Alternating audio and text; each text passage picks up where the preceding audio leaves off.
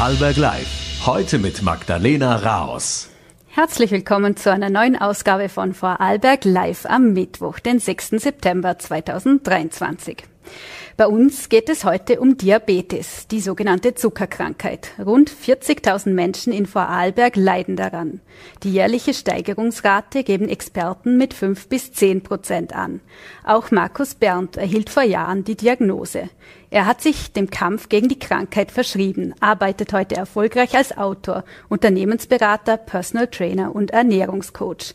Ich freue mich, ihn heute bei Vorarlberg Live begrüßen zu dürfen. Außerdem beschäftigen wir uns mit dem Wolf, denn dieser bekommt in Vorarlberg eine Schonfrist. Das Landesverwaltungsgericht hat entschieden, dass der Abschussbescheid gegen einen Schadwolf in der Region Silbertal und Klostertal aufgehoben wird. Zwei Naturschutzorganisationen haben den Bescheid bekämpft, WWF und Ökobüro. Heute berichtet uns Christian Pichler, Artenschutzexperte des WWF, warum. Mit ihm will ich nun gleich beginnen. Er ist uns heute über Zoom zugeschaltet. Herr Pichler, herzlich willkommen bei Vorarlberg Live. Vielen Dank für die Einladung. Erklären Sie uns zu Beginn, warum hat denn der WWF den Abschutz, Abschussbescheid des Schadwolfs in Vorarlberg bekämpft? Ja, zunächst einmal, äh, dass der Wolf wieder in Österreich vorkommt, ist für unsere Natur und somit auch für uns Menschen ganz, ganz wichtig, weil er einfach ganz wichtige äh, Funktionen in unserer Natur erfüllt. Er ist die Gesundheitspolizei und macht viele Leistungen gratis und auf die sind wir Menschen angewiesen. Ähm, nichtsdestotrotz sorgt der Wolf für Konflikte und wenn diese Konflikte nicht gelöst werden, darf als letztes Mittel der Wolf abgeschossen werden. Nur dieses Mittel wird in Österreich nicht oft als letztes Mittel verwendet, sondern als erstes Mittel weil andere Maßnahmen oft zu aufwendig sind oder zu mühsam in der Umsetzung oder auch was kosten. Und äh, die geltende Gesetzeslage sieht aber vor, dass das keine Begründungen sind, warum man andere Maßnahmen nicht trifft. Das heißt, man kann einen Wolf schießen, wenn man vorher Maßnahmen gesetzt hat, die wirkungslos sind. Es wurden aber keine Maßnahmen gesetzt. Viele Nutztiere auf unseren Almen sind nach wie vor ungeschützt. Äh, und es wird auch keine Maßnahme getroffen, dass der richtige Wolf auch äh, sozusagen aus dem Verkehr gezogen wird, geschossen wird. Ähm, und das hat immer wieder auch dazu geführt, zuletzt auch schon in Kärnten, dass dann ein Wolf geschossen wird, der eigentlich noch nie in Österreich vorher nachgewiesen worden ist und auch noch gar keine Schafe gerissen hat. Und das ist äh, nicht äh, sozusagen im Einklang mit den geltenden Gesetzen. Deswegen haben wir diese Entscheidung überprüfen lassen und ein unabhängiges Gericht hat uns Recht gegeben. Das heißt also, der WWF ist jetzt nicht grundsätzlich gegen den Abschuss von Wölfen. Wir verstehen natürlich die Sorgen und die Ängste der Almbauern, nur wir können im 21. Jahrhundert nicht jedes Problem und jede Sorge und Angst sofort mit der Waffe lösen. Wir müssen uns Lösungen anschauen, die in anderen Ländern funktionieren. Das ist zum Beispiel der Herdenschutz. Und der wird in Österreich noch viel zu wenig versucht. Es gibt drei Pilotprojekte in Tirol an der Grenze zu Vorarlberg, die beide, alle, alle drei sehr gut funktionieren.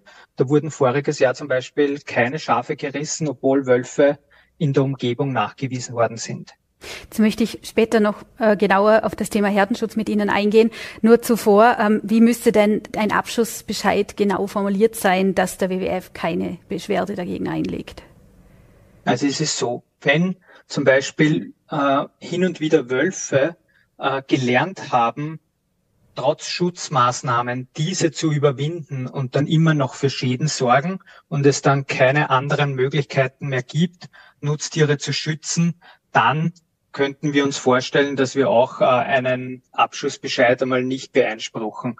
Wenn aber vorher gar keine Maßnahmen gesetzt worden sind und praktisch vom Schreibtisch aus gesagt wird, äh, dieses und jenes Kriterium trifft zu und somit ist diese Alm nicht schützbar, äh, dann ähm, ist das aus unserer Sicht auch nicht rechtskonform und wie gesagt, ein unabhängiges Gericht sieht das genauso. Die Begründung war auch, dass die Verwechslungsgefahr einen falschen Wolf zu schießen, viel zu groß ist.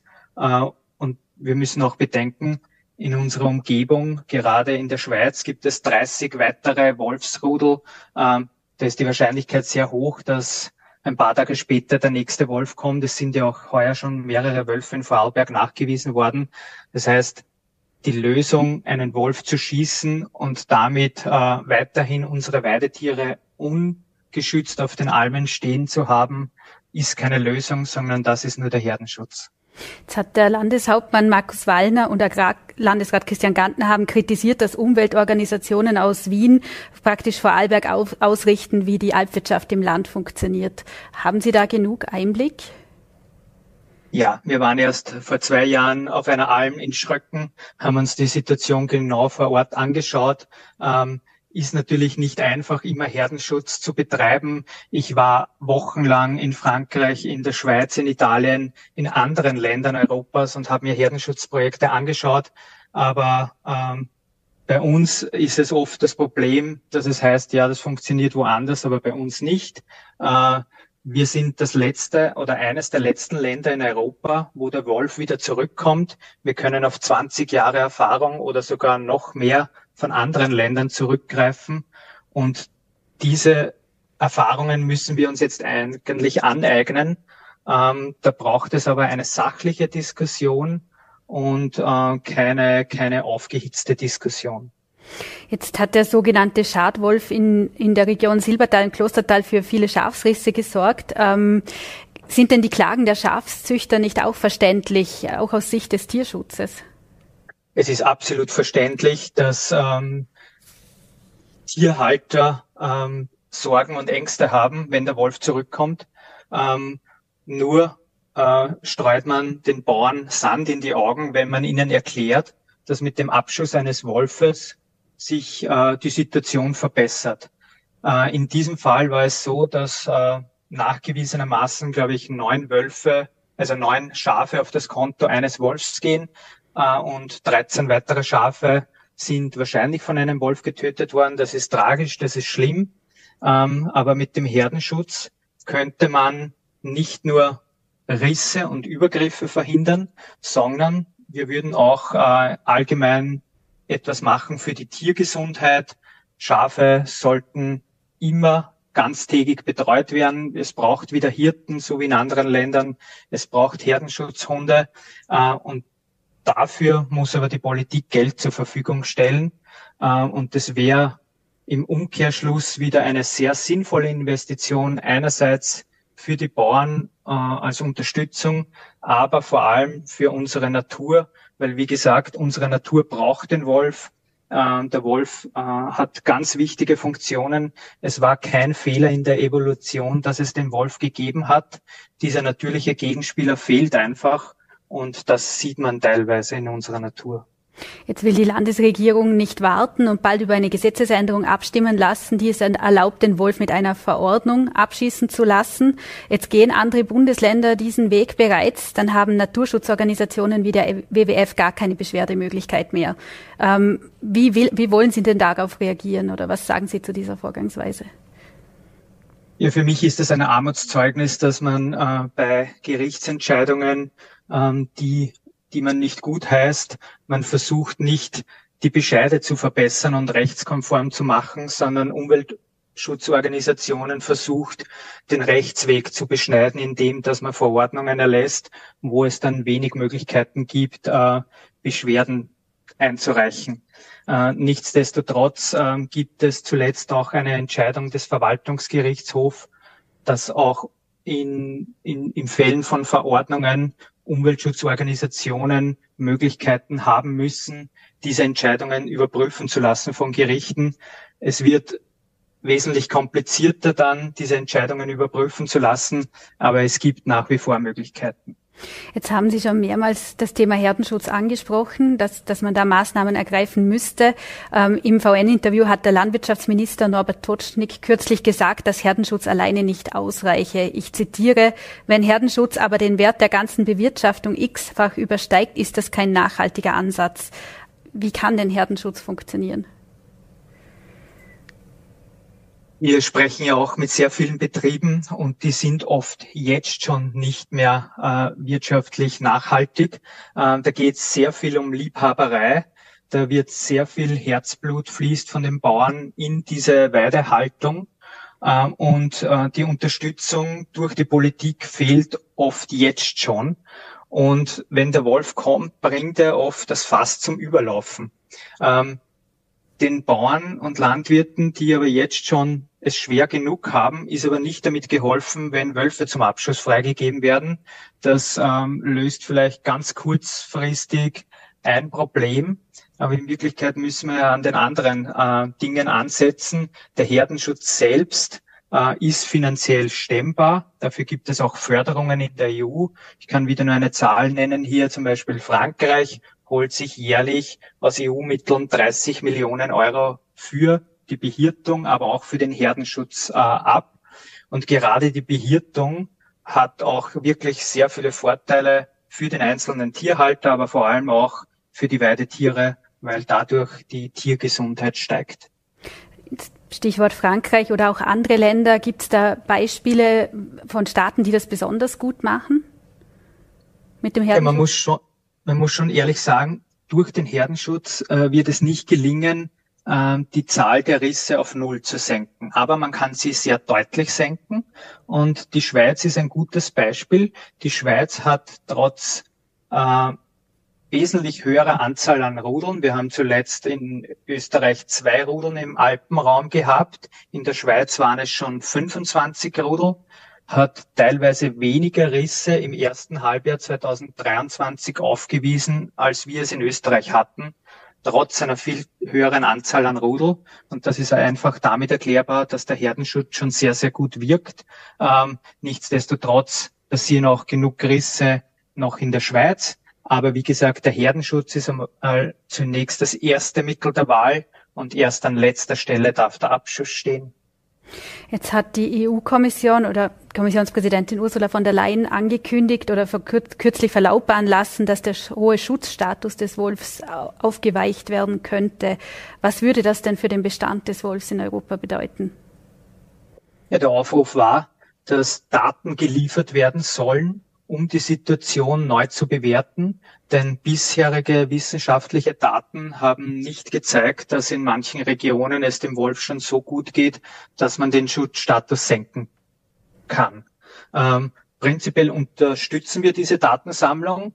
Äh, es ist ganz wichtig, auf seriösen Daten eine Beurteilung vorzunehmen. Ähm, in Österreich kann ich nur sagen, wir haben derzeit zwei Rudeln im Alpenraum, fünf außerhalb, also insgesamt sieben Wolfsrudel.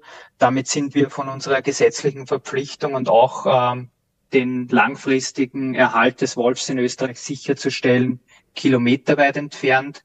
Ähm, hier erwarte ich mir keine abrupte Änderung.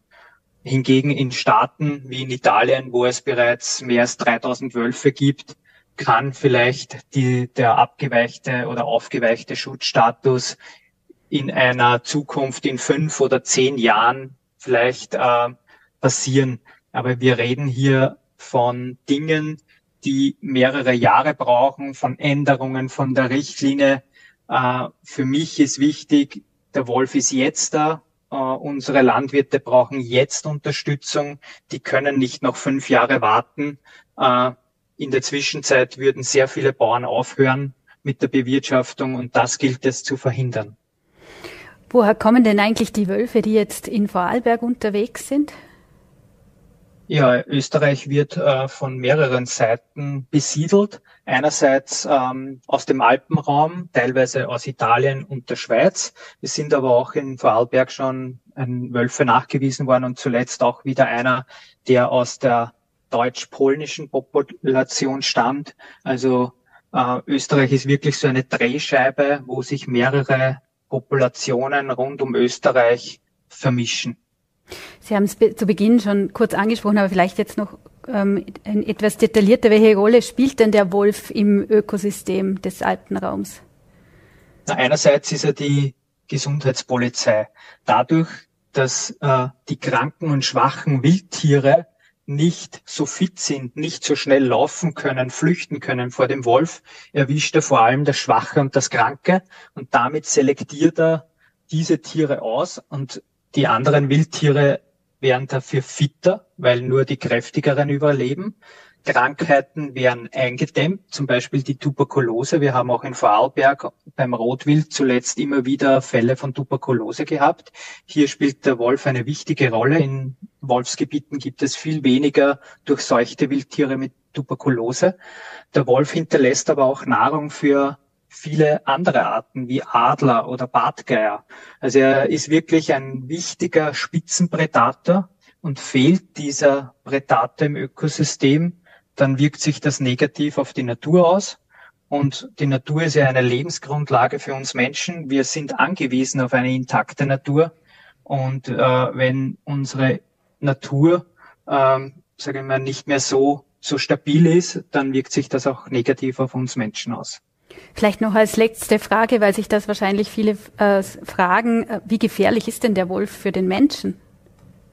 Also beim Wolf gibt es wirklich europaweit gesehen ganz, ganz wenige Zwischenfälle. In Mitteleuropa ist der letzte Vorfall ähm, mehr als 50 Jahre her.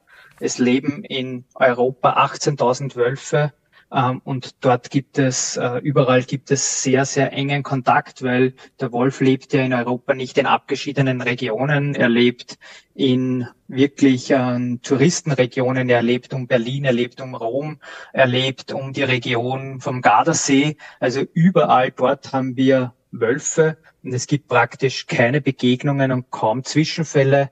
Wenn es Zwischenfälle gab, dann früher mit tollwütigen Wölfen oder wenn Wölfe, wie einmal äh, vor ein paar Jahren in Polen der Fall war, gefüttert werden als Touristenattraktion und dann der Wolf bei der Aufnahme vom Futter auch jemanden in die Hand gebissen hat. Also solche Vorfälle gibt es. Es ist natürlich nie auszuschließen, dass es einen Zwischenfall gibt, aber die Gefahr ist sehr, sehr gering. Herr Pichler, herzlichen Dank für das Gespräch und liebe Grüße aus Vorarlberg. Vielen Dank. Und wir wenden uns nun einem anderen Thema zu. Diabetes ist in, der, ist in der Gesellschaft weit verbreitet. An die 600.000 Menschen in Österreich leiden laut Gesundheitsministerium an der sogenannten Zuckerkrankheit. Viele dürften noch gar nichts davon wissen. Einer, der sich intensiv mit Prävention und Therapie auseinandersetzt, ist Markus Berndt. Er hat 2012 selbst die Diagnose Diabetes Typ 2 erhalten. Entmutigen ließ er sich davon nicht. Der Unternehmensberater und Autor ist nun zu Gast bei mir im Studio. Herzlich willkommen. Ja, herzlichen Dank auch für die Einladung. Ich bin wirklich sehr, sehr gerne hier. Immerhin verbindet mich auch viel Persönliches mit dem Ländle. Vor vielen Jahren ging ich hier in Bregenz zur Schule, auch wenn man das an meinem Dialekt nicht mehr hören kann. äh, vielleicht können Sie uns zu Beginn einfach mal kurz erklären, was bedeutet denn die Diagnose Diabetes Typ 2? Naja, äh, in erster Linie ist es eine eine Art Stoffwechselentgleisung, würde ich einmal sagen. Das bedeutet, dass die körpereigenen äh, Inselzellen, Beta-Zellen auch genannt, äh, das Insulin nicht mehr ordentlich aufnehmen können. Man spricht ja auch vom Schlüssel Insulin.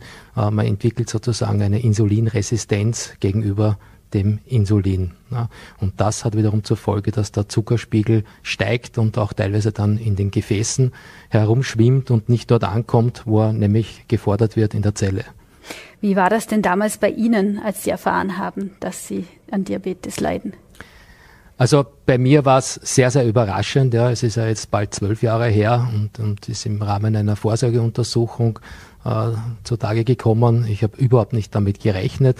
Ich hatte nicht wirklich Ahnung, äh, was Diabetes Typ 2 eigentlich wirklich bedeutet und äh, war also völlig von den Socken, wie ich das erfahren habe. Der behandelte Arzt hat damals noch zu mir den bedeutungsvollen Satz gesagt, äh, gewöhnen Sie sich daran, Ihr Leben wird nie wieder so sein, wie es einmal war.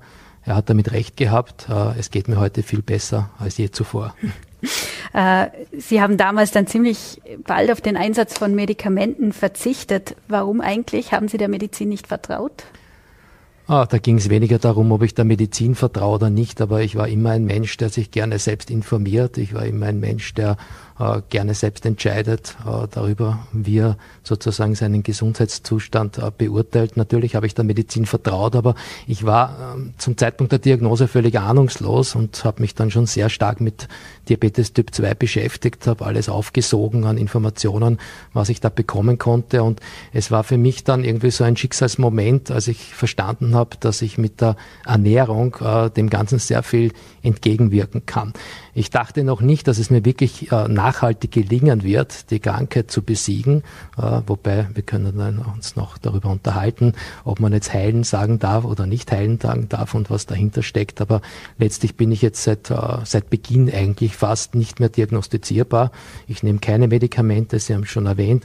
Ich habe auch nicht angefangen, Insulin zu spritzen, obwohl man mir das zu Beginn eigentlich angeraten hätte. Und ich habe die Krankheit, glaube ich, mittlerweile sehr gut verstanden.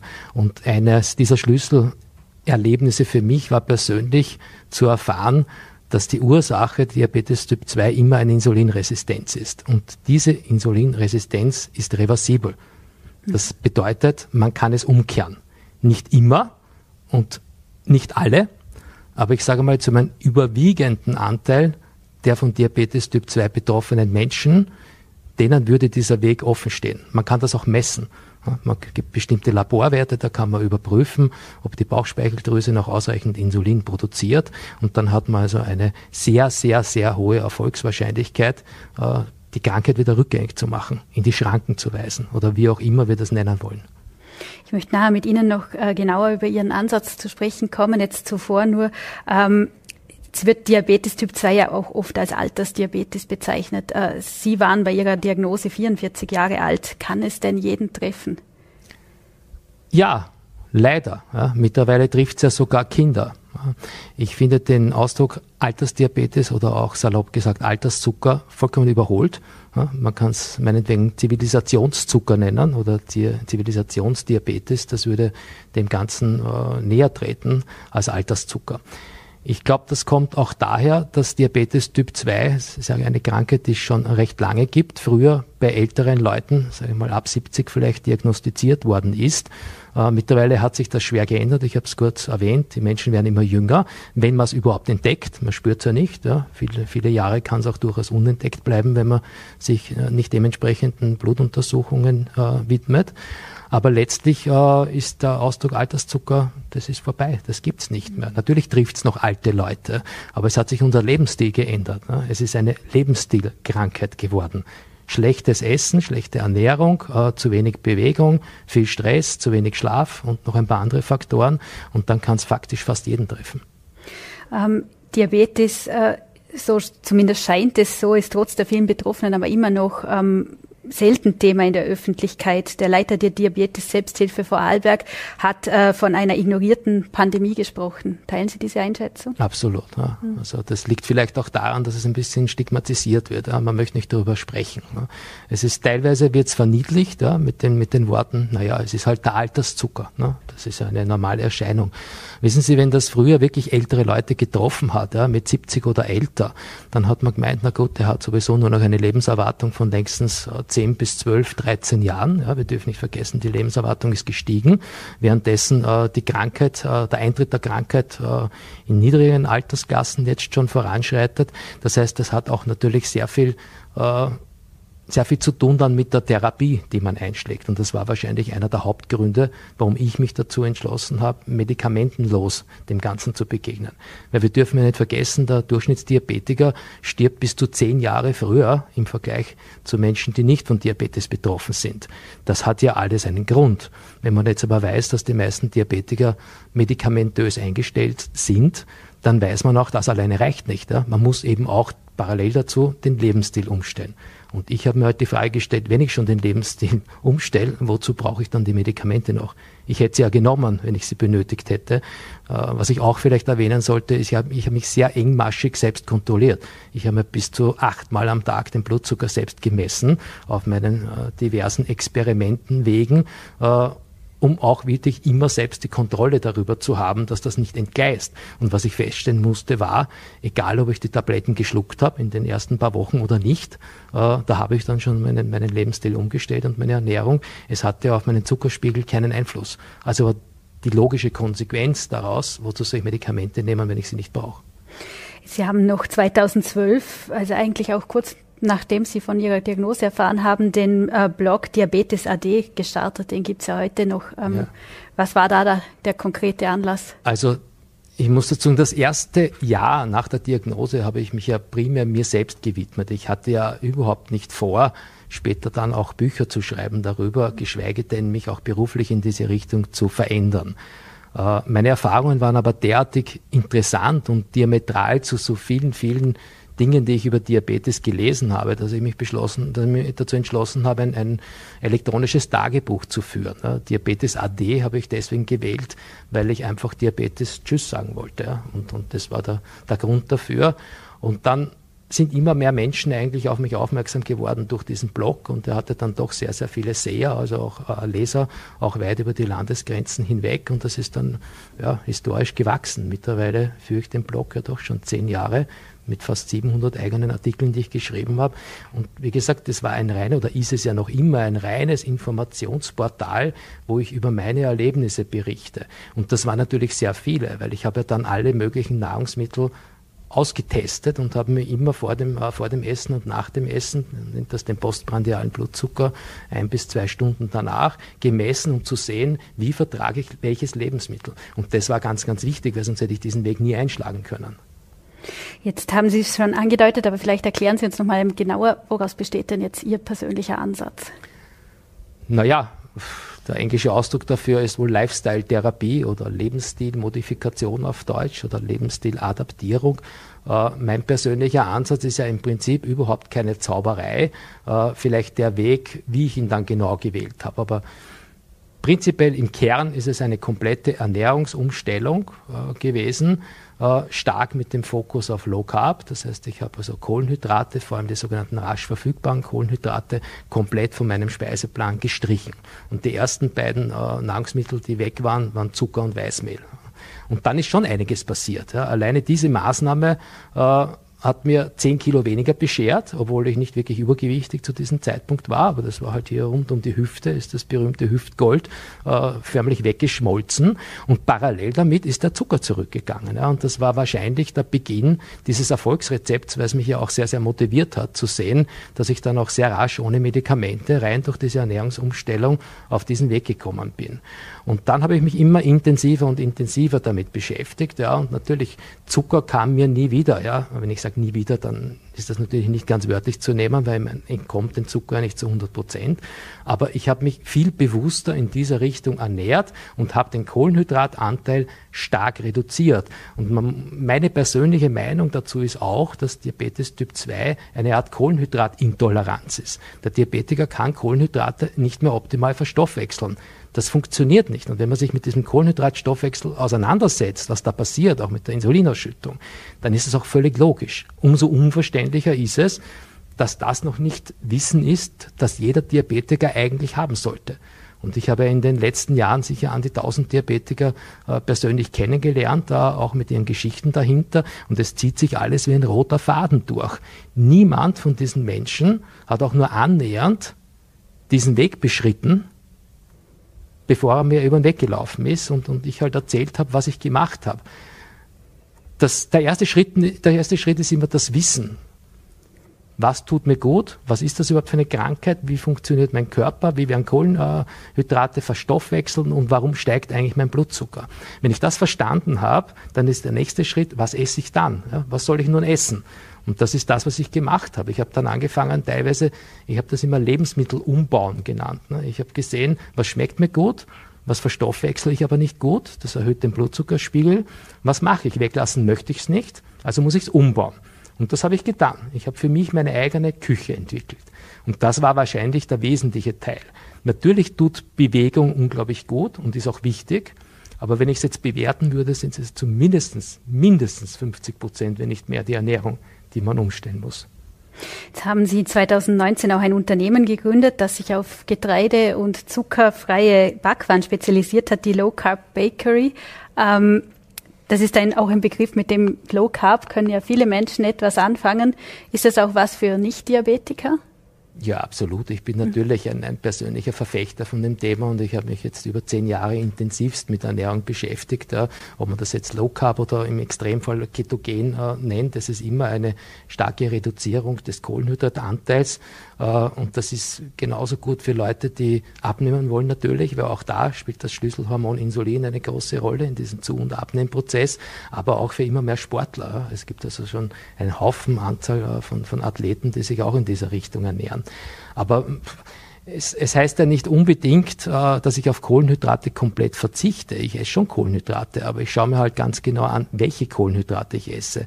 Und so rasch verfügbare, das heißt vom Körper rasch verstoffwechselte äh, Kohlenhydrate, die rühre ich nicht mehr an. Also ich esse in dem Fall jetzt keinerlei Pasta-Produkte mehr. Ich, ich esse kaum Kartoffeln, ich esse kaum Reis, ja, aber die größte Falle ist die Brotfalle. Ja. Also das ist da, wo die meisten hineintapsen und da gibt's halt wenig Alternativen. Und das war letztlich der Grund, warum ich diese Firma gegründet habe. Auch das hatte ich nie vor. Aber es war dann der Druck auch der vielen Diabetiker, die ich persönlich kennengelernt habe in meinen Vorträgen und Seminaren, die gesagt hat, super Markus, jetzt hast du uns erzählt, äh, wie wir uns ernähren sollen und das funktioniert auch. Wir machen das daheim. Wir haben die Küche umgestellt, aber sofern wir draußen sind, im Gasthaus, im Restaurant, im Hotel, auf Reisen, Urlaub, wo auch immer, bekommen wir diese Art, im Supermarkt auch nicht, wir bekommen diese Art Ernährung nicht. Und bitte mach was. Und so hat es begonnen, dass ich eben diese Firma Locaba, Loca Bakery gegründet habe, 2019.